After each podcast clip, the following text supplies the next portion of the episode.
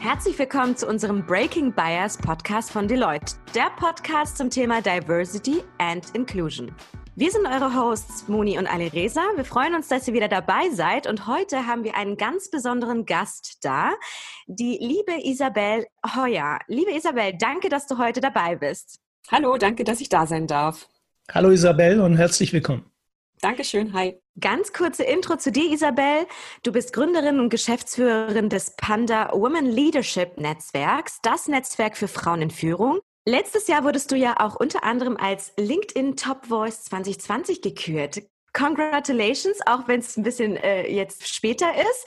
Freut mich wirklich sehr für dich und ich finde es ganz, ganz toll, was du machst. Möchtest du dich vielleicht noch ein bisschen ausführlicher vorstellen, damit unsere Zuhörerinnen und Zuhörer dich noch ein bisschen besser kennenlernen? Ja, danke schön. Gerne. Also du hast schon gesagt, ich bin Isabel. Ich bin genau genommen Co-Founderin des Panda Women Leadership Netzwerks. Das habe ich gemeinsam mit meinem Mitgründer Stuart Cameron 2013 ins Leben gerufen.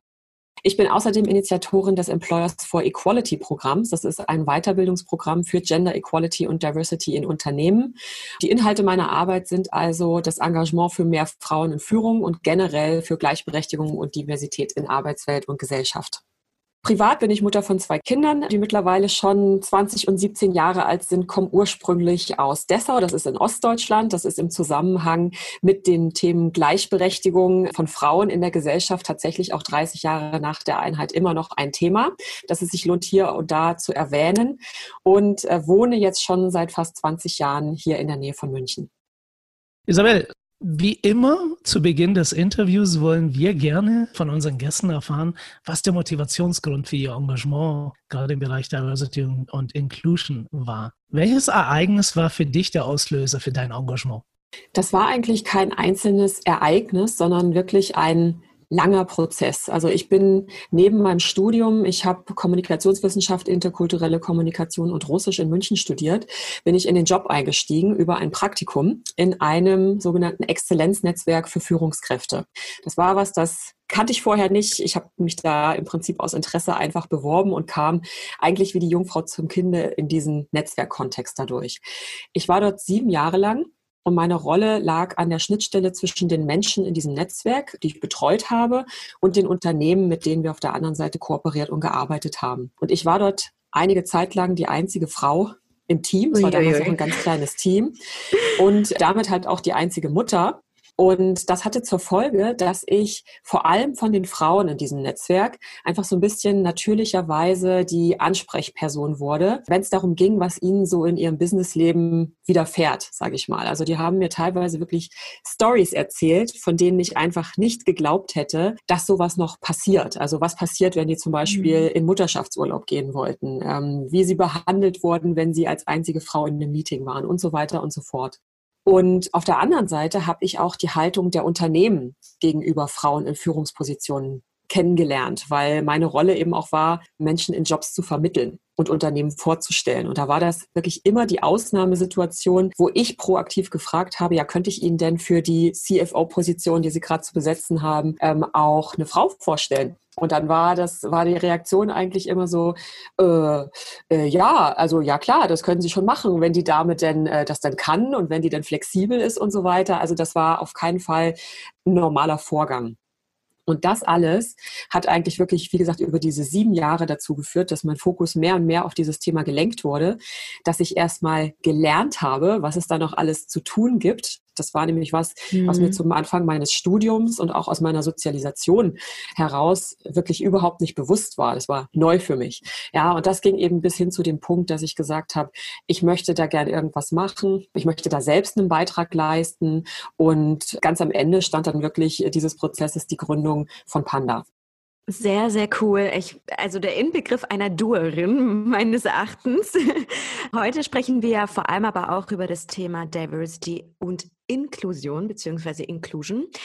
Ich fände es ganz wichtig, am Anfang gleich ein bisschen zu definieren, was Inclusion aus deiner Sicht bedeutet und warum das wichtig ist für dich oder generell in unserer Gesellschaft.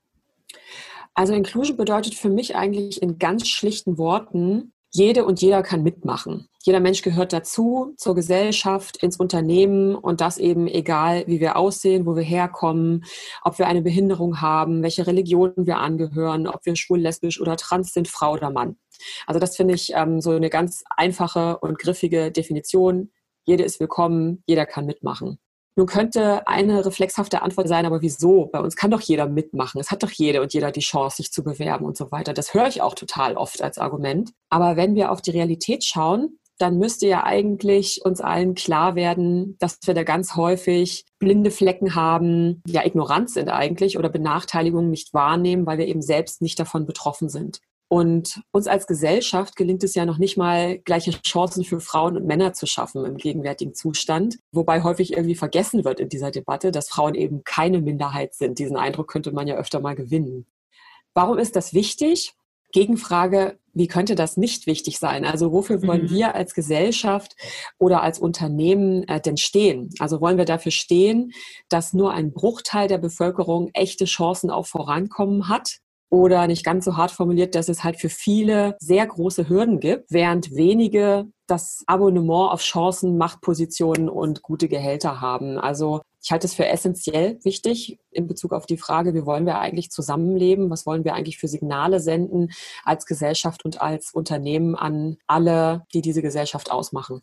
Ja, Isabel, Inklusion ist natürlich ein gesellschaftliches Thema. Jetzt hast du dich aber fokussiert stark auf Inklusion in Unternehmen. Du bist im Austausch mhm. mit Frauen und Männern aus der Unternehmenswelt, aus der Wirtschaft. Mich würde interessieren, wie ist denn die aktuelle Situation in, in Bezug auf Diversity und Inclusion in den deutschen Unternehmen? Magst du uns mal aus deinen Erfahrungen im Gespräch mit den Damen und Herren in deiner Community ähm, mal schildern, wie, wie der Zustand in den deutschen Unternehmen in Bezug auf dieses Thema ist? Ja, gern. Also ich glaube, der Zustand ist äh, nicht so rosig unterm Strich. Das eine ist, dass man das natürlich in Studien und so weiter nachlesen kann. Ich habe auch mal mich nochmal schlau gemacht bezüglich so ein paar aktueller Zahlen. Also die aktuelle Situation ist, wir haben knapp 30 Prozent der Führungspositionen in Deutschland, die von Frauen besetzt sind. Wir haben knapp 30 Prozent Frauenanteil in den Aufsichtsräten der Top 200 Unternehmen in Deutschland. Wenn wir die Vorstände schauen, ist das schon deutlich weniger. Da ist der aktuelle Zahl so 11,5 Prozent Frauenanteil in Vorständen der Top 200 Unternehmen in Deutschland. Wir haben einen Gender Pay Gap von, letzte Zahl, die ich gefunden habe, sind 19 Prozent. Aber ich habe gerade in dem absolut empfehlenswerten Buch Es geht nur gemeinsam von Jutta Almedinger gelesen, dass es diese Zahl des Gender Pay Gaps seit 25 Jahren gibt. Also seitdem wird oh die erhoben. Ja, so. Und in diesen 25 mhm. Jahren hat sie sich von 21 Prozent auf 19 Prozent verändert, um zwei Prozentpunkte. Also es ist in den 25 Jahren so gut wie nichts passiert. Ja, es ist eigentlich zum Haare raufen. Und ähm, kann das sehr empfehlen. Frau Almendinger erklärt in diesem Buch auch, warum der Gender Pay Gap, die finanzielle Ungleichheit, noch nicht mal ausreichend beschreibt. Die ist nämlich noch größer. Und wenn wir stattdessen von dem Gender Income Gap sprechen würden, würde das auch noch deutlicher illustriert werden. Aber das nur am Rande. Einen wahnsinnigen Fakt, äh, wie ich finde, ist die sogenannte Child Penalty. Kennen vielleicht einige nicht den Begriff. Also das ist sozusagen in Anführungszeichen die Strafe dafür, die gehaltliche und finanzielle Strafe dafür, in Deutschland Mutter zu werden, liegt bei Frauen bei 61 Prozent Gehaltseinbuße. Und für Männer hat das übrigens keine Auswirkung, obwohl man meinen sollte, auch die werden ja Väter. Ja? 50 Prozent der Menschen, die nicht heterosexuell sind oder sich nicht mit ihrem zugewiesenen Geschlecht identifizieren, trauen sich nicht, sich am Arbeitsplatz zu outen gibt Studien darüber. Und wenn wir in andere Dimensionen kommen, dann gibt es eben sehr wohl auch gesetzliche Vorgaben dafür, ab einer bestimmten Firmengröße Menschen mit Behinderung einzustellen. Aber viele Unternehmen zahlen lieber Ausgleichsabgaben dafür, als sich darauf eben einzustellen. Für Bewerber und Bewerberinnen mit ausländisch klingenden Namen sinken die Chancen auf eine Einladung zum Vorstellungsgespräch um 24, 25 Prozent. Und als letzten Punkt möchte ich da noch anfügen, dass Deutschland mit all dem eben auch im internationalen Vergleich extrem schlecht dasteht. Der letzte Albright-Bericht hat das wieder mal gezeigt. Also als einziges Land, das dort ähm, erhoben wird, ist in der Krise in Bezug auf Frauen in Top-Management in Deutschland ein Rückschritt zu verzeichnen, während andere Länder Fortschritte machen. Als einziges großes Industrieland ist in Deutschland kein einziges Großunternehmen im DAX von einer Frau als CEO geführt. Wir sind Spitzenreiter in Bezug auf diese Child Penalty. Ja, also wir äh, stehen da in vielen Vergleichen einfach als Schlusslicht da. Also das sind sozusagen so die Zahlen, Daten, Fakten. Und ähm, Ali Reza, du hattest auch äh, noch danach gefragt, was kriege ich da so mit aus Gesprächen? Wir sind ja nun ein Netzwerk für Frauen in Führungspositionen. Also das sind, sage ich mal, diejenigen, die mit einer sehr guten Qualifikation und entsprechender Ambition und Motivation auch in ihre beruflichen Laufbahnen gehen. Also das sind diejenigen, die schon mal von vornherein sagen, ich möchte in so eine Rolle, ich lasse mich darauf auch ein, auf diesen Karriereweg. Und bei denen es auch, das muss man auch sagen, sehr gut läuft. Ja, also wir sind 2200 Frauen aktuell im Netzwerk und das sind, würde ich mal unterm Strich sagen, diejenigen, für die es gut läuft in ihrer Karriere. Und nichtsdestotrotz sind wir ja in einem sehr, sehr engen Austausch und führen da auch ähm, vertrauliche Gespräche. Und auch da ist die Zufriedenheit mit dem Zustand nicht sehr groß. Wir haben letztes Jahr da eine Umfrage ähm, in unserem Netzwerk gemacht. Wie siehst du das? Wie ist aus deiner Sicht der Zustand von Gleichberechtigung im Unternehmen?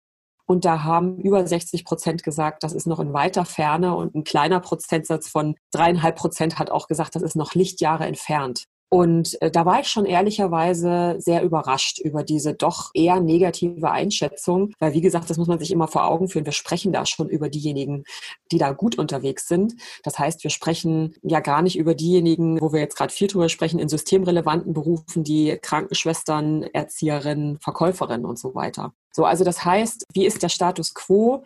Ich glaube, auf der einen Seite werden große Anstrengungen unternommen. Das bekomme ich aus unserer Arbeit mit den Unternehmen definitiv auch mit. Und auf der anderen Seite ist der Weg dahin zu sagen, wir haben das irgendwann mal erreicht, einen Zustand, wo sich wirklich alle willkommen fühlen, wo wir Gleichberechtigung und gleiche Teilhabe und Chancen in Unternehmen haben. Davon sind wir wirklich noch sehr, sehr weit entfernt. Darf ich da nochmal nachhaken, Isabel? Was mich in der Tat noch interessieren würde, ist, wir haben ja jetzt die Frauenquote in den deutschen Vorstandsetagen sozusagen etabliert. Hast du den Eindruck, dass das jetzt ein gutes Mechanismus ist? Und was ist denn da dein Feedback aus, den, aus diesen Unternehmen, mit denen du da sprichst? Ja, sehr polarisierend ähm, sowohl was, sag ich mal, die Haltung der Unternehmen gegenüber dieser Quote betrifft, aber auch die Haltung der Frauen, die, sage ich, sag ich mal, die potenziellen, in Anführungszeichen, Quotenfrauen sind. Also es ist, das werdet ihr auch mitbekommen, ein Thema, über das sehr, sehr hart und mit ganz harten Positionen diskutiert wird, das mal vorab. Nur ist es ja so, die Frauenquote für Vorstände, die ist ja noch nicht etabliert, die kommt ja jetzt, die wurde ja gerade, sage ich mal, erst angekündigt. Was seit 2015 in Kraft ist, ist ja die Frauenquote für ähm, Aufsichtsräte. Und auch da nur für ganz bestimmte Unternehmen, nämlich für die börsennotierten und mitbestimmungspflichtigen Unternehmen. Und was in der Debatte immer so ein bisschen verloren geht, ist, dass da ja unterm Strich wirklich nur eine Handvoll Unternehmen betroffen sind. Ja, also das sind ja so um die 100 Unternehmen, die das Ganze betrifft da kann man sagen, die Frauenquote für die Vorstände, die hat gewirkt. Ja, da sind ja diese 30 Prozent erreicht worden seit Einführung der Quote. Also kann man da unterm Strich mal sagen, diese Quote hat gewirkt. Der nächste Schritt ist jetzt zu sagen, die wird ausgeweitet auf die Vorstände. Und auch da ist es nochmal wichtig, ist mir wirklich wichtig zu betonen, weil das geht in dieser sehr aufgeregten Debatte teilweise total unter. Auch da sprechen wir wirklich von ganz wenigen Positionen. Ich glaube, die korrekte Zahl ist, da geht es unterm Strich irgendwie um 29 Positionen, ähm, die das letztendlich betrifft und die dann tatsächlich von Frauen besetzt werden sollten ja, ich glaube, die Begeisterung ist nicht sehr groß in den Unternehmen da, darüber, dass es dieses Gesetz gibt. Und die ist auch keineswegs unumstritten unter den Frauen und Männern, die das halt tatsächlich in den Vorständen betrifft. Jetzt hast du nach meiner Meinung gefragt, Ali Reza. Ich glaube, dass wir solche Regelungen brauchen. Also dass wir, eine, dass wir Quotenregelungen ähm, und jetzt sage ich mal, Vorstände sind quasi ein Part, der davon betroffen ist, aber weitaus mehr Menschen sind ja von den Verhältnissen auf anderen Führungspositionen, unteren Ebenen von Führungspositionen betroffen. Und ich fände es durchaus sinnvoll, auch dafür Vorgaben und Quoten zu haben, um da eben Bewegung reinzubringen. Und ich glaube, dafür ist die Quote als Instrument, als temporäres Instrument geeignet, weil die Unternehmen, ich sage mal in Anführungszeichen, gezwungen werden, sich mit diesen Themen wirklich auseinanderzusetzen, weil das plötzlich relevante Zielgrößen sind, wo es heißt, wir haben aber eine Zielvorgabe. Wir wollen die erfüllen. Wir wollen auf irgendeiner Ebene eben zum Beispiel 30 Prozent Frauen für Führungsrollen gewinnen und die dort reinbringen. Und das setzt was in Gang in den Unternehmen. Das führt dazu, dass Prozesse hinterfragt werden müssen, dass man sich ganz genau anschauen muss, wie sprechen wir denn Bewerber und Bewerberinnen überhaupt an? Welche Kultur finden diese Menschen vor, wenn sie auf eine bestimmte Ebene kommen? Ist die überhaupt dazu geeignet, Frauen an der Stelle einzuladen, sich für solche Rollen zu bewerben und so weiter? Ich glaube nicht, dass die Quote ein Allheilmittel ist. Das wurde auch nie behauptet. Das wird häufig in der Debatte so überspitzt dargestellt, dass es dann heißt, ja, glaubt er denn mit so einer Quote sei das jetzt zu lösen? Ich verstehe das gar nicht so. Ich verstehe das als ein Instrument unter vielen, vielen Maßnahmen, die da getroffen werden müssen und an vielen Stellen, wo angesetzt werden muss. Aber das ist zumindest ein Instrument, wo wir schon Beispiele haben, dass es eben auch wirkt. Ja, also ein Beispiel ist eben die Quote für Aufsichtsräte. Die hat gewirkt. Und andere Beispiele, wenn wir uns jetzt mal aus der Unternehmenswelt wegbewegen, sind halt zum Beispiel bestimmte Parteien, ja, die Grünen zum Beispiel, denen ist es gelungen, dass die wirklich eine paritätisch besetzte Spitze haben und fast ausgewogenen Anteil von Frauen, die in der Partei aktiv sind, weil sie schon seit ganz, ganz vielen Jahren mit einer Quote arbeiten. Und andere Parteien, für die das nicht in Frage kommt, die sind halt eben auch von so einer Geschlechterparität meilenweit entfernt. Also ich glaube, es gibt Beispiele, die zeigen, Quoten als Instrumente können wirken. Und auf der anderen Seite hoffe ich, dass es eben Instrumente sind, die wir nur so lange einsetzen müssen, bis sich eben etwas verändert hat. Und dann, und das ist ja die These dahinter, wenn man sagt, das hat sich verändert, die Verhältnisse sind ausbalanciert, das hat sich angeglichen, dass das dann eben auch zur Normalität wird und wir eben nicht mehr darüber sprechen müssen, ist das jetzt was ganz Besonderes, dass da mal ähm, eine Frau in den Vorstand aufrückt, sondern dass das eben normal wird und auch das Signal sendet für Frauen, ich kann das schaffen, ich kann bis dahin kommen, das Unternehmen lässt das zu und dann wird das irgendwann eine Selbstverständlichkeit sein. Das ist die Hoffnung dahinter. Liebe Isabel, ich muss dir zu 100 Prozent recht geben. Als Female Activist bin ich auch der Meinung, ähm, das wäre ein sehr, sehr gutes Instrument, um ein bisschen Veränderung in, in der Gesellschaft oder sozusagen in der Unternehmenswelt in Gang zu bringen, weil ich finde, wir können noch so lange hoffen auf einen Cultural Change, dass sich in der Unternehmenswelt von sich aus was ändert ähm, mit Aufklärungsarbeit oder Coachings. Aber so von ganz von alleine denke ich auch nicht, dass es wirklich irgendwie hilft. Kannst du uns vielleicht sagen, wenn es jetzt um das Thema Diversity und Inclusion geht und wenn wir darüber mal nachdenken, was da genau schief läuft. Weil du hast ja gesagt, es läuft gewaltig viel schief und das hast du auch ausgeführt, aber gibt es irgendwelche bestimmten Herausforderungen, vor denen die Unternehmenswelt steht, dass es ihnen unmöglich macht, in die Gänge zu kommen und was zu verändern? Ich meine, müssen wir jetzt hier auch gefühlte 150 Jahre warten, bis wie wir damals beim Frauenwahlrecht gewartet haben, bis die Frauen endlich wählen dürfen, müssen wir jetzt 100 Jahre warten, weil du ja gemeint hast, die 20 Jahre haben jetzt zwei Prozent ausgemacht beim Gender Pay Gap. Wie siehst du das? Also vor welchen Herausforderungen stehen die Unternehmen, dass sie da irgendwie nicht in die Gänge kommen? Also müssen wir 100 Jahre warten. Äh, ich kann nur sagen, ich hoffe es nicht. Also ich setze mich jeden Tag dafür ein und ähm, mache nicht zuletzt äh, deswegen das, was ich tue, ja. weil ich eben nicht will, dass wir noch 100 Jahre warten müssen. Aber glaubt man dem World Economic Forum und dem Global Gender äh, Gap Report, dann ja, müssen wir noch 100 Jahre warten. Also das ist tatsächlich ja. die aktuellste Zahl aus dem, aus dem letzten Jahr. Da heißt mhm. es, bei der derzeitigen, ich sage mal in Anführungszeichen, Geschwindigkeit der Veränderung, dauert das noch 100 Jahre. So, und das ist tatsächlich was, ja, das motiviert mich unfassbar, weil ich denke mir, das, das kann ja wohl nicht wahr sein. Und ich, ähm, ich habe einen Sohn und eine Tochter und ich wünsche mir wirklich für beide, dass das eben nicht der Fall ist. Obwohl mhm. die leider sehr pessimistischen Prognosen besagen, dass wir beide, liebe Moni, wir werden das in unserem Leben nicht mehr miterleben. Da dass, äh, dass wir da Gleichberechtigung in, in Unternehmen und in der Gesellschaft haben. Aber okay, anyway, also wir arbeiten dran und ja. tun unser Bestes. Aber anhand der Beispiele, die ich gerade so hier und da genannt habe, sieht man ja schon, wie groß wirklich auch die Herausforderung ist. Ja, also weil es, es gilt ja wirklich vieles von dem, was viele von uns kennen und als Normalität wahrnehmen, in Unternehmen wirklich ziemlich radikal zu hinterfragen. Und äh, wenn wir wirklich wollen, dass sich da was ändert, dann müssen wir, ich sage wir, ich meine damit uns, ich sag mal weiße Mehrheitsgesellschaft, vor allem die Männer, aber auch wir Frauen, wir müssen da einfach Platz machen für andere Gruppen. So und das ist natürlich was, das ist unterm Strich recht schwierig. Es ist eine große Herausforderung Herausforderung und das bedeutet wirklich über viele Jahre, Jahrzehnte gewachsene Unternehmenskulturen, Strukturen, Prozesse anzupacken und dabei halt auch alle Menschen irgendwie mitzunehmen und zu motivieren. Und das ist schon, das sind schon ziemlich dicke Bretter, auch für die Unternehmen. Ja, das möchte ich auch nicht kleinreden. Das ist nicht einfach. Ich denke auf der anderen Seite aber, dass es halt auch wirklich eine Frage des Wollens ist. Ja, und wenn wir uns das durchschnittliche deutsche Vorstandsmitglied mal anschauen, das bereitet auch der Albright-Bericht jedes Jahr sehr schön auf, dann ist das 90 Prozent männlich heißt mit einiger Wahrscheinlichkeit Thomas, ist ja. Deutsch, ja, ist Deutsch beziehungsweise Westdeutsch, muss man sagen. Mitte 50 und BWLer. Ja, und von all dem, was ich hier gerade an Beispielen genannt habe, an, an Gruppen, die da außen vor bleiben, ist dieser Thomas halt persönlich einfach mal nicht betroffen. So, zumindest nicht negativ, sondern ganz im Gegenteil.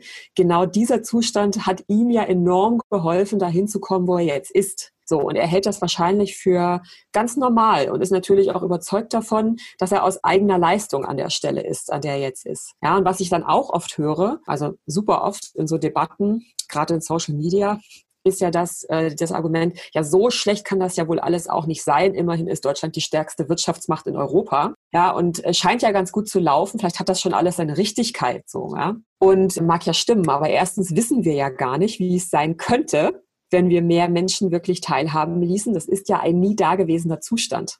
Und vielleicht ist da ja noch jede Menge Luft nach oben, wer weiß. Also das ist zumindest auch meine These. Und ich komme da auch nochmal zurück auf die Frage, wofür wollen wir eigentlich stehen? Ja, wir blenden einfach an ganz vielen Stellen schlicht aus, dass die Normalität für ganz viele Menschen eben auch ganz anders aussieht. Und jetzt nochmal zu deiner Frage, was, was läuft da eigentlich falsch? Ich möchte vorweg sagen, ich glaube, ganz viele Unternehmen, die tun wirklich enorm viel und bringen wirklich große Anstrengungen in Gang, um an diesen Zuständen was zu ändern. Das sind ja auch, äh, sage ich mal, unsere Ansprechpersonen in Unternehmen, mit denen wir zu tun haben, deren Job es auch wirklich ist und deren Rolle, Diversity und Inclusion voranzutreiben. Ähm, und da gibt es andere, die haben das nicht in ihrem Jobtitel und setzen sich aber da nicht minder vehement für ein. Also das möchte ich wirklich mal voranschicken, weil das soll auch nicht so negativ klingen, auch wenn ich gerade die ganze Zeit aufzähle, was alles schief läuft. Aber die Anstrengungen, die sind ja da. Dennoch, und das hört man eben in ehrlichen Gesprächen mit diesen AkteurInnen auch raus, fehlt halt seitens der Spitze auch oft der Wille, wirklich substanziell ähm, daran zu gehen und was zu verändern. Ja, und das ist auch wiederum kein Wunder und nicht erstaunlich, wenn wir eben an die Verteilung von Spitzenpositionen denken. Da fehlen halt einfach ganz viele Perspektiven und auch Erfahrungen drin. Ich glaube aber, es braucht halt dieses ganz klar kommunizierte Bekenntnis und wirklich das klare Signal, da muss was geschehen und das hat einfach eine enorm große Bedeutung. Also ich glaube, daran krankt es in ganz vielen Unternehmen ganz früh in diesem Prozess, äh, dass das wirklich als Ziel ausgerufen wird. Sobald das der Fall ist, sobald, sage ich mal, von, von ganz oben als Ziel formuliert wird, wir wollen uns da verändern, wir wollen was tun, wir wollen wirklich alle ansprechen, alle mitnehmen und das ist für uns auch wichtig als Arbeitgeber und als Unternehmen. Einmal im Hinblick auf die Kultur, die wir schaffen wollen, aber auch im Hinblick einfach unserer Attraktivität als Arbeitgeber, ja, da wirklich alle anzusprechen. Wenn das passiert, dann kommt in den Unternehmen auch ganz viel in Gang. Also ich glaube, das ist wirklich so der, der Kern ähm, der Herausforderung. Also was mir, was mir in der, in der Tat gefallen hat, war dein Beispiel mit dem Thomas. Äh, ich glaube, das erklärt, glaube ich, die Theorie mit dem Begriff homosoziale Reproduktion. Da gibt es ein schönes Beispiel. Pinguine stellen Pinguine ein. Und dass das ja. durchbrochen werden muss, das ist natürlich wichtig und dass da ein Bewusstsein auch gerade in den Unternehmen stattfinden muss dafür, dass wir nicht nur ähnliche Menschen einstellen, die uns ähnlich sind. Die Positionen sind meist männlich besetzt, dass wir eben nicht nur Männer, eben auch nicht nur den weißen Mann stellen, sondern eben auch diverse Menschen einstellen. Finde ich gut. Jetzt hatten wir in der ersten Folge des Podcasts ja das Glück gehabt, Elisabeth Dennison, ein Mitglied aus unserem Vorstand, im Podcast zu haben. Und auch äh, ihr haben mir die Frage gestellt, wie das ist. Gibt es denn Vergleiche, gerade bei Deloitte, zwischen Deloitte Deutschland und anderen Ländern? Und äh, da haben wir in der Tat festgestellt, dass wir in Deutschland äh, ganz schön hinterherhinken und ein Stückchen Nachholbedarf haben im Punkt Diversity and Inclusion. Ich würde gerne mal von dir wissen wollen, aus äh, deinen Erfahrungen, In deinem Unternehmensnetzwerk, das du betreibst? Spricht da der eine oder andere vielleicht über sein Unternehmen sowohl in Deutschland als auch in anderen Ländern, ob es da Vergleiche gibt? Und gibt es äh, vielleicht auch Vergleiche in der deutschen Unternehmenslandschaft untereinander? Gibt es denn da Unternehmen, die im Punkto Diversity und Inclusion besser dastehen wie andere? Die gibt's auf jeden Fall. Ähm, ich sag mal, wenn du nach der persönlichen Erfahrung fragst, ich möchte eigentlich jetzt hier keine Unternehmensnamen nennen. Ja, also es gibt Rankings, die kann man googeln. Es gibt den Albright-Bericht jedes Jahr mit schwarzer und grüner Liste. Es gibt ähm, von meinem Mitgründer Stuart Cameron einen ähm, LGBT-Index von Unternehmen. Also es gibt jede Menge Rankings, wo es um Diversity, Inclusion, aber auch grundsätzlich Top-Arbeitgeber und so weiter. Und da gibt es auch äh, so eine Riege von üblichen verdächtigen Unternehmen, die ähm, da immer sehr gut dastehen und andere, die immer sehr schlecht dastehen. Jetzt weiß ich aber auch aus dem persönlichen Austausch mit unseren Netzwerkmitgliedern zum Beispiel. Da kenne ich eben sowohl Geschichten aus Unternehmen, die ja als Klassenbeste gelten, die halt hinter den Kulissen ähm, natürlich trotzdem auch nicht perfekt sind. Es gibt, äh, ich würde sagen, es gibt da kein Unternehmen, das von sich sagen kann, dass wir haben das Problem gelöst, sondern es gibt Unternehmen, die stehen in Rankings, Vergleichen und so weiter sehr gut da und trotzdem gibt es dort die Geschichten von Frauen oder ähm, LGBTIQ-Menschen, ähm, Behinderten und so weiter, die sagen, ich fühle mich dort nicht willkommen und ich komme dort nicht weiter und ich habe da das und das erlebt. Und genauso erlebe ich Engagement Engagement von Personen und auch sehr positive Geschichten aus Unternehmen, wo man sagt, die stehen da eigentlich ganz und gar nicht gut da in solchen Rankings. Was, ähm, was mir da wichtig ist zu betonen, ist also einerseits, es gibt kein Unternehmen, das das perfekt macht. Es gibt welche, die machen sehr viel, stehen sehr gut da. Es gibt aber überall noch Luft nach oben. Und es gibt die Möglichkeit, und das finde ich dabei ähm, motivierend und auch ermutigend, halt überall in jedem Unternehmen auch einen Beitrag dazu zu leisten, dass Dinge besser laufen. Ja, und das, und das kann, glaube ich, jede und jeder von uns in, in ihrem oder seinem ganz unmittelbaren Umfeld. Ich habe da äh, vielleicht eine Geschichte, eine Anekdote. Ich habe äh, mich mit einer Frau aus unserem Netzwerk ausgetauscht, die ist in eine, ganz frisch in eine Führungsposition gekommen, in einem sehr großen, sehr traditionsreichen deutschen Unternehmen und war dort in einer ähm, Position im Bereich Customer, Customer Care oder ähm, Customer Relationship Management. Und ähm, hatte eine Frau in ihrem Team wiederum, die wollte in Elternzeit gehen oder ist in Elternzeit gegangen und wollte dann gern wiederkommen, äh, nicht mehr in Vollzeit, sondern irgendwie so in 75 Prozent Teilzeit. Und der Vorgesetzte meiner Ansprechpartnerin, ähm, der hatte eine ganz klare Haltung dazu und hat gesagt, das geht nicht. Man kann in dieser Position nur in Vollzeit zurückkommen. Das ist, äh, das ist, wir sind Gesichter zu unserem Kunden. Das ist eben im Bereich Kundenzufriedenheit und da muss man einfach Fulltime greifbar sein. Jetzt wollte meine Ansprechpartnerin aber diese Mitarbeiterin gern halten, weil das war einfach eine Top-Mitarbeiterin und sie wollte gerne eine Lösung finden und hat dann einfach ähm, ja, sich darüber so ein Stück weit hinweggesetzt, hat einfach mal zum Telefonhörer gegriffen, hat die Kunden angerufen und gesagt, Frau sowieso, die wäre ab dann und dann wieder da und ähm, wäre dann halt für Sie von Montag bis Donnerstag erreichbar. Könnten Sie damit leben? Und dann hat, ja, hat die Ansprechperson gesagt, ah, das wäre super, wir freuen uns, wenn sie wiederkommt, das kriegen wir schon hin, da stellen wir uns drauf ein. So, und dann hat sie das quasi einfach in ihrem Verantwortungsbereich so entschieden, mit allen Seiten abgeklärt und es hat wunderbar funktioniert.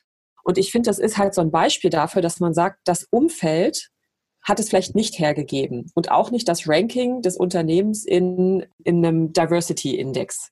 Aber an der konkreten Stelle, wo diese Frau saß, hat sie einen Unterschied gemacht und hat das so eingerichtet. Sie hat es gestaltet. Und deshalb finde ich das wichtig, sich darüber auszutauschen. Wie läuft das beim einen oder im anderen Unternehmen? Ich finde es wichtig, dass Unternehmen da voneinander lernen. Und ich glaube, man kann diese positiven Beispiele in jedem Unternehmen schaffen. Das ist das eine. Das andere ist, du hast auch nach dem internationalen Vergleich gefragt. Ja, da bin ich vorhin schon so ein bisschen drauf eingegangen. Ähm, auch da gibt es diverse Rankings, die uns zeigen, Deutschland steht da nicht gut da. Das wird auch nochmal untermauert von den persönlichen ähm, Schilderungen, die ich da häufig höre. Wir haben viele Frauen, die ähm, ja entweder aus dem Ausland kommen und jetzt in Deutschland leben und davon erzählen, was das eigentlich für ein Kulturschock war, aus UK oder aus Spanien oder aus Frankreich zu kommen und zu erleben, wie äh, mit dem Thema, ich bleibe jetzt mal bei Frau ähm, im Beruf, Frau in Führungspositionen, äh, Familiengründung, wie damit hier in Deutschland umgegangen wird. Dass das halt einfach alles andere als der normale Lauf der Dinge ist, sondern immer was, wofür man sich rechtfertigen muss, wo man Lösungen finden muss, wo man selbst total stark gefordert ist, dass das Umfeld sozusagen sich zu schaffen, sich zu bauen, sich anzupassen. Solche Schilderungen höre ich ständig. Oder auch umgekehrt, dass Frauen sagen, sie sind in Deutschland sozialisiert, sie gehen ins Ausland und erleben, dass da Dinge selbstverständlich sind, die es bei uns halt noch lange nicht sind. Bis hin zu der Empfehlung, eine Professorin, die Teil unseres Netzwerks ist, die hat neulich gepostet, ich empfehle all meinen Top-Studierenden, also meinen weiblichen äh, Top-Studentinnen, nicht in Deutschland zu bleiben für den Karriereeinstieg, sondern ins Ausland zu gehen und dort die ersten Schritte zu machen, weil das wird einfach viel leichter gehen, viel schneller gehen. Und dann kann man sich ja immer noch überlegen, ob man in höherer Position irgendwann nach Deutschland zurückkehrt oder auch gar nicht. Also das fand ich schon auch eine bemerkenswerte Aussage. Also das wären sozusagen so diese, diese Mischung aus, wo stehen Unternehmen, was kann man selbst tun, was hat man selbst in der Hand und wie müssen sich Menschen halt auch wirklich selbst die Frage stellen, wo finde ich das Umfeld, das für mich gut ist. Und da, und das ist auch ein häufig gehörter Rat bei uns im Netzwerk, wenn du bei deinem Arbeitgeber nicht weiterkommst, ja, dann orientier dich halt um, such dir echt einfach ein anderes Umfeld. Und das ist ein Rat, der wird ähm, in unserem Netzwerk, sage ich mal, unter Frauen wirklich häufig gegeben. Also nicht wirf sofort die Flinte ins Korn, aber wenn du merkst, nach drei, vier, fünf Jahren geht's für dich immer noch nicht voran und du siehst deine männlichen Kollegen an dir vorbeiziehen, dann such dir ein anderes Umfeld. Und ja, ich glaube, auch das ist ein valider Ratschlag, um zu schauen, wo komme ich wirklich voran auch da muss man wieder einschränkend sagen, ich habe vorhin das erwähnt, ähm, mit ausländischem Namen ist allein schon die Bewerbung viel schwieriger. Also auch das ist natürlich irgendwo eine Luxussituation, sagen zu können, mit meiner Qualifikation kann ich mir das erlauben, äh, nach einem anderen Arbeitgeber zu schauen. Wir müssen aber auch alle im Blick behalten, für die es von vornherein erstmal schwierig ist, überhaupt einen Arbeitgeber zu finden. Also das muss ich dabei einschränkend immer wieder sagen, weil wir halt tatsächlich alle so unsere blinden Flecken haben. Und wann, wann immer wir über eine Gruppe sprechen, lassen wir wahrscheinlich automatisch eine andere außen vor. Also das ist mir einfach nochmal wichtig anzufügen. Kann ich dem nur hundertprozentig zustimmen, liebe Isabel. Lass uns oder lass uns auch mal über Panda sprechen, beziehungsweise mhm. euer, beziehungsweise dein Engagement. Du ähm, hast ja auch gesagt, ihr berät zum Beispiel auch Unternehmen und hilft ihnen sozusagen in eine more DEI-Kultur. Und da wäre jetzt meine konkrete Frage, was tut ihr denn konkret? Macht ihr Workshops zum Beispiel? Macht ihr ähm, Coachings? Was macht ihr da genau?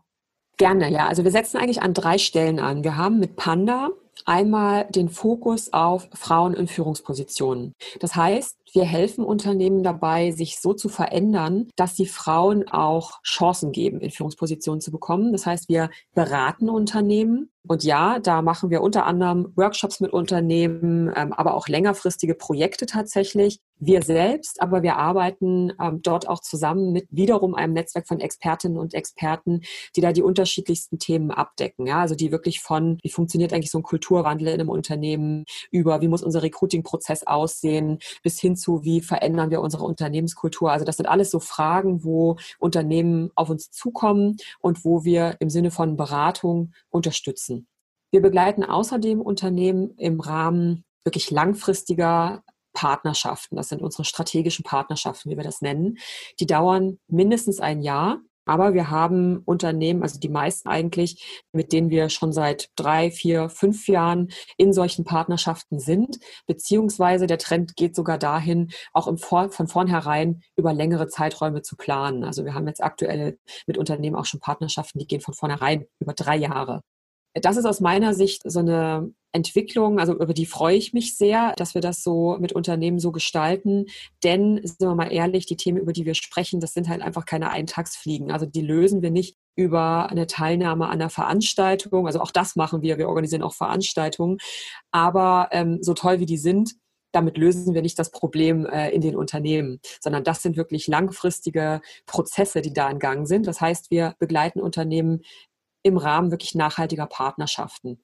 Und dann, ich kam eben schon zu den Events, dann schaffen wir eben auch über Veranstaltungen auch Möglichkeiten und Plattformen für Unternehmen, mit dieser Zielgruppe sehr gut qualifizierte Frauen in Führung halt auch zusammenzukommen, ja, die, die wirklich auch zu gewinnen. Das heißt, wir unterstützen auch gezielt bei der Besetzung von Führungspositionen in Unternehmen. Das ist das, was wir mit Panda tun. Dann hatte ich ja eingangs schon erwähnt, wir haben auch ein neues Programm, das heißt Employers for Equality. Das ist ein Weiterbildungsprogramm für Gender Equality und Diversity in Unternehmen.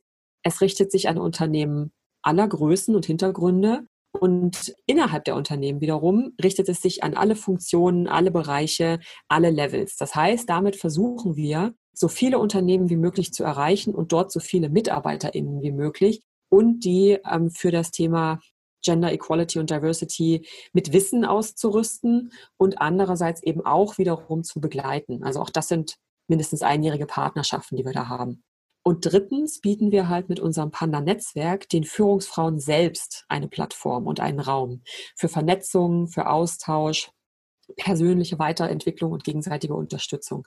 Also das heißt, wir versuchen einerseits bei den Unternehmen anzusetzen und dort einen Beitrag zu leisten, dass sich die Bedingungen, über die wir jetzt die ganze Zeit schon sprechen, wirklich ändern. Und auf der anderen Seite setzen wir bei den Frauen selbst an und wollen denen Unterstützung an die Hand geben, um ähm, ja bestmöglich gewappnet zu sein, sage ich mal, für ihre Führungsrollen in den Unternehmen. Da würde ich ganz kurz noch mal eine Nachfrage stellen. Und zwar Gerne. habt ihr ja auch als Themen zum Beispiel von ganz unten nach ganz oben Aufstieg internationaler Topmanagerinnen, Elternzeit als Chance.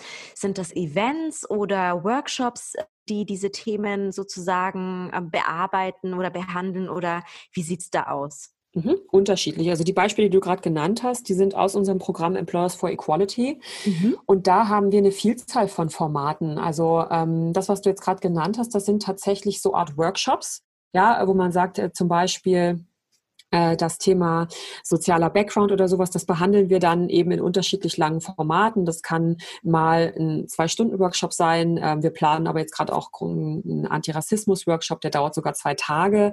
Wir haben aber auch kürzere Formate, einen Vortrag, einen Impuls, äh, einen Erfahrungsaustausch, die eben mal nur eine Stunde dauern. Im Moment sind diese Angebote alle gezwungenermaßen Online-Formate, mhm. ähm, die da stattfinden. Und äh, ich sag mal, in, in Anführungszeichen normalen Zeiten kommen wir dafür natürlich auch live äh, zusammen mit, äh, mit Unternehmen und auch mit den Frauen aus unserem Netzwerk.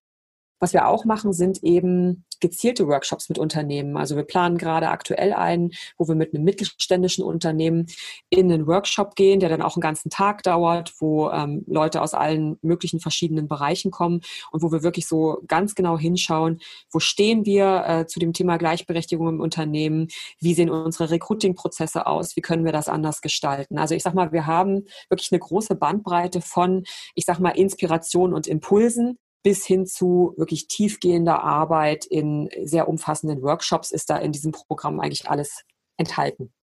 Ja, liebe Isabel, ich darf mich outen als jemand, der deinem Netzwerk zugehört und jemand, der die Inhalte deines Netzwerks sehr stark konsumiert.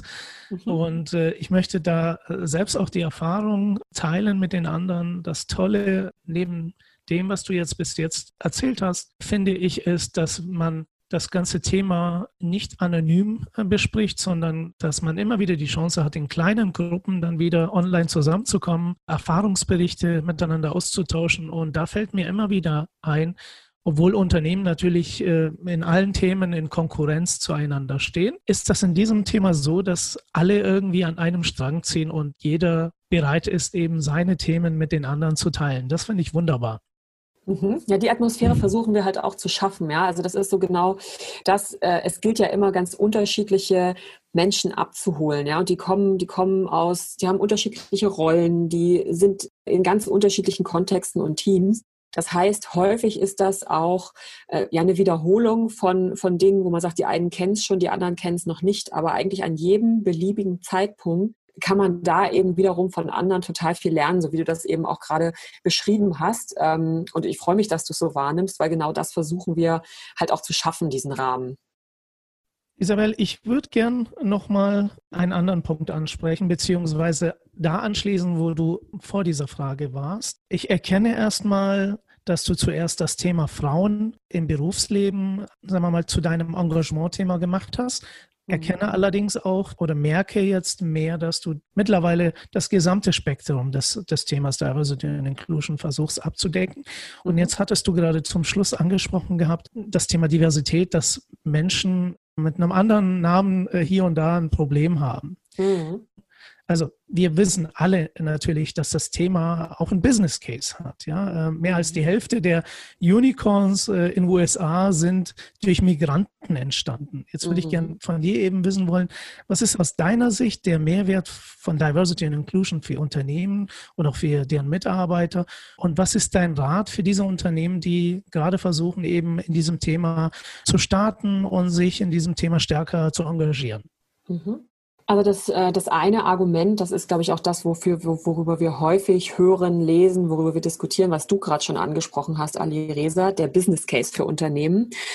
Das Unternehmen davon profitieren, wenn sie, ich sag mal, alle mitmachen lassen. Das ist die eine Seite. Ich muss ehrlich sagen, mit diesem Business Case argumentiere ich persönlich nicht bei dem Thema, weil Erstens ähm, habe ich einen großen Austausch mit vielen dazu, äh, Professorinnen unter anderem, äh, die, die das sehr kritisch sehen. Äh, also diesen, diese tatsächliche behauptete Kausalität, Unternehmen mit diversen Teams oder auch mehr Frauen in der Führungsebene sind erfolgreicher, sind sozusagen wirtschaftlich erfolgreicher, bringen bessere Ergebnisse. Wir hatten Professor Dr. Isabel Welpe von der TU München bei uns zu Gast in unserem ähm, Employers for Equality Programm und sie ist eine derjenigen, mit denen ich mich darüber, mich darüber austausche, die sagt, sorry, aber dafür gibt es leider keinen, keinen wirklichen Nachweis, dass das so ist, sondern ähm, eher umgekehrt, die Unternehmen, denen es gelingt oder die eine inklusive Kultur schaffen und die deshalb mehr Frauen, mehr Menschen mit Immigrationshintergrund und so weiter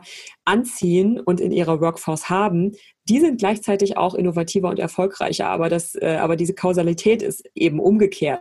Und damit kann ich super viel anfangen. Und das heißt, das ist nicht meine persönliche Argumentation und auch nicht meine Motivation zu sagen, ich möchte Unternehmen wirtschaftlich erfolgreicher machen, dadurch, dass sie diverser werden. Das möchte ich gerne vorwegschicken. Ist, glaube ich, eine Meinung, die ist vielleicht momentan so ein bisschen in der derzeitigen Debatte ja so ein bisschen streitbar. Ich sehe aber auch in der Argumentation mit dem Business Case eine Gefahr. Also einerseits die Gefahr, dass diejenigen, die dann in Positionen kommen, wir bleiben jetzt mal bei dem Beispiel Frauen, weil das einfach ähm, am häufigsten diskutiert wird, dass die Frauen, die dann in den Vorstand zum Beispiel in einem Unternehmen kommen, überfrachtet werden mit der Erwartung, ja, okay, jetzt haben wir doch eine Frau im Vorstand, jetzt müssen wir ja auch erfolgreicher werden oder jetzt haben wir halt 30 Prozent Frauen in Führungspositionen, jetzt müssen wir ja wirtschaftlich erfolgreicher werden. Was ist denn dann, wenn das nicht eintritt? Heißt es dann, ja, okay, jetzt haben wir es versucht, aber da sind die Frauen den Anforderungen oder den Erwartungen ja nicht so richtig gerecht geworden. Also ich sehe da eine große Gefahr in dieser Argumentation. Ich persönlich vertrete nicht die Meinung, dass Frauen die besseren Menschen und per se die besseren Mitarbeiterinnen seien als Männer. Ich trete dafür ein, dass in Unternehmen gleiche Chancen für alle bestehen. Und ich glaube, das an sich, das ist ein Selbstzweck und das ist auch ein Mehrwert für Unternehmen. Und ich glaube, dass Menschen, MitarbeiterInnen motiviert sind, ihr Bestes zu geben, wenn sie das Gefühl haben, willkommen zu sein und als Teil des Unternehmens Wertschätzung zu erfahren. Und insofern glaube ich auch, dass in der aktuellen Situation einfach ein riesiges Potenzial nicht ausgeschöpft wird, weil wir sehr, sehr viele Menschen, die eben nicht Thomas heißen, westdeutsch sind und weiß sind, dazu zwingen, einen Großteil ihrer Energie damit zu verpulvern, über Hürden zu springen. Und das kann nicht im Interesse von Unternehmen sein. Aus meiner Sicht ist es ein Mehrwert in sich, zu sagen, wir als Unternehmen stehen dafür, dass wir gleiche Chancen und Möglichkeiten für alle unsere Mitarbeiterinnen und Mitarbeiter bieten und haben und das auch anstreben. Und ich glaube, der wirtschaftliche Erfolg, mehr Innovation, mehr Erfolg und sowas, mag davon eine Folge sein oder mag dafür eine Voraussetzung sein. Ich traue mir nicht zu, das zu beurteilen, ganz ehrlich. Aber ich glaube, dass das in jedem Fall eine sehr positive Auswirkung hat, weil das Argument, dass man sagt, in dem Moment, wo in unserer Welt, die so schnell ist, so schnelllebig ist, wo so viele neue Entwicklungen kommen, neue Situationen, mit denen wir konfrontiert sind, auf die wir reagieren müssen, dass die enorm davon profitiert, wenn wir einfach verschiedene Perspektiven an Bord haben. Und da finde ich halt diesen Thomas-Kreislauf von der Albright Stiftung so wunderbar, um das zu illustrieren, weil in dem Moment, wo 90 Prozent der Menschen in äh, den Führungsgremien, also in den Vorständen von Unternehmen, einfach mal super ähnlich sind, ja, ähm, ist das einfach nicht gegeben. Und da werden wir langfristig eben nicht in der Lage sein, auf solche Entwicklungen entsprechend zu reagieren. Und das muss aus meiner Sicht irgendwie eigentlich auch jedem klar sein. Also ich finde, dazu muss man überhaupt nicht so viel erklären. Das ist, äh, das erscheint genau so. mir, ja, das erscheint mir irgendwie so selbstverständlich. Logisch und, halt, ja. ja. und, und umso unverständlicher und frappierender ist es halt, dass es sich einfach so, so langsam verändert und dass das nicht viel mehr Unternehmen irgendwie schon längst erkannt haben, auch für sich. Danke, Isabel, dass du deine Sicht mit uns teilst. Und ich bin sehr froh. Und das ist auch der Grund, warum wir diesen Podcast gelauncht haben, weil wir in der Tat auch die unterschiedlichen Sichtweisen auf das Thema beleuchten wollen und unserem Publikum anbieten möchten. Vielen herzlichen Dank.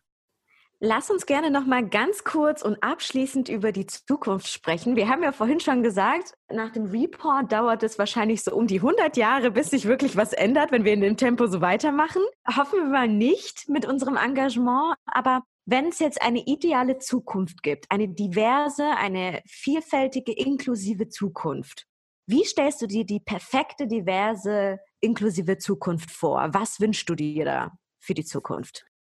Was wünsche ich mir? Also ich würde mir wünschen, dass Unternehmen einfach Orte sind, in denen jede und jeder das Gefühl hat, sich einbringen zu können und für ihre Leistung und ihr Engagement auch eine faire Chance auf Weiterentwicklung zu haben.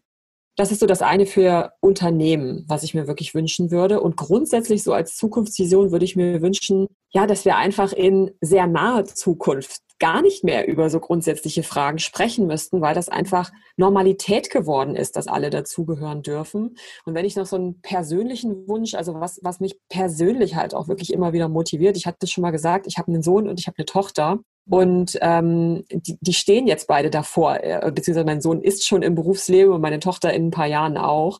Und vor ein paar Jahren habe ich immer gesagt, ich würde mir wünschen, dass die einfach diese Themen nicht mehr so haben. Ja, also dass weder mein Sohn sich riesige Gedanken machen muss, wenn er irgendwann mal sagt, ich will jetzt äh, acht oder zwölf Monate Elternzeit nehmen. Und meine Tochter sich hoffentlich nicht darüber Sorgen machen muss, dass sie leider nur 20 Prozent weniger als ihr Kollege verdienen kann, weil sie eben eine Frau ist. Das ist was, das motiviert mich persönlich total. Jetzt ist es schon soweit und meine Kinder stehen oder sind im Berufsleben und ähm, ja, es hat sich noch nicht gelöst. Ja, also so schnell ging es dann leider doch nicht. Aber ich höre nicht auf, mir zu wünschen, dass äh, die berufliche Zukunft meiner und unser aller Kinder da einfach anders aussieht als der Status quo.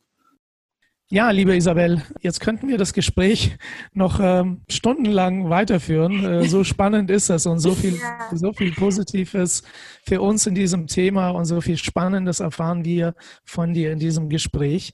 Vielleicht ergibt sich ja sogar die Möglichkeit, nochmal zusammenzukommen und diese Themen im Gespräch weiterzuführen. Gerne, ich komme, wenn ihr mich einladet. Ja, vielen herzlichen Dank, liebe Isabel, dass du dir heute die Zeit genommen hast, um mit uns zu sprechen.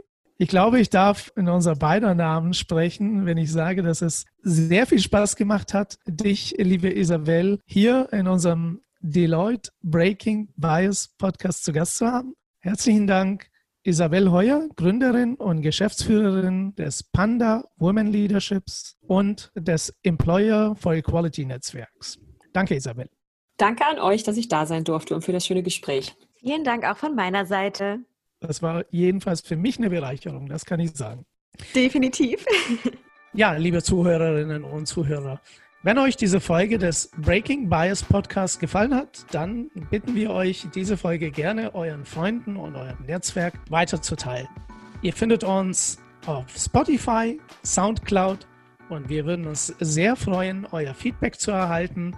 Und wir freuen uns, wenn ihr in der nächsten Folge im nächsten Monat wieder einschaltet. Herzlichen Dank und auf Wiederhören.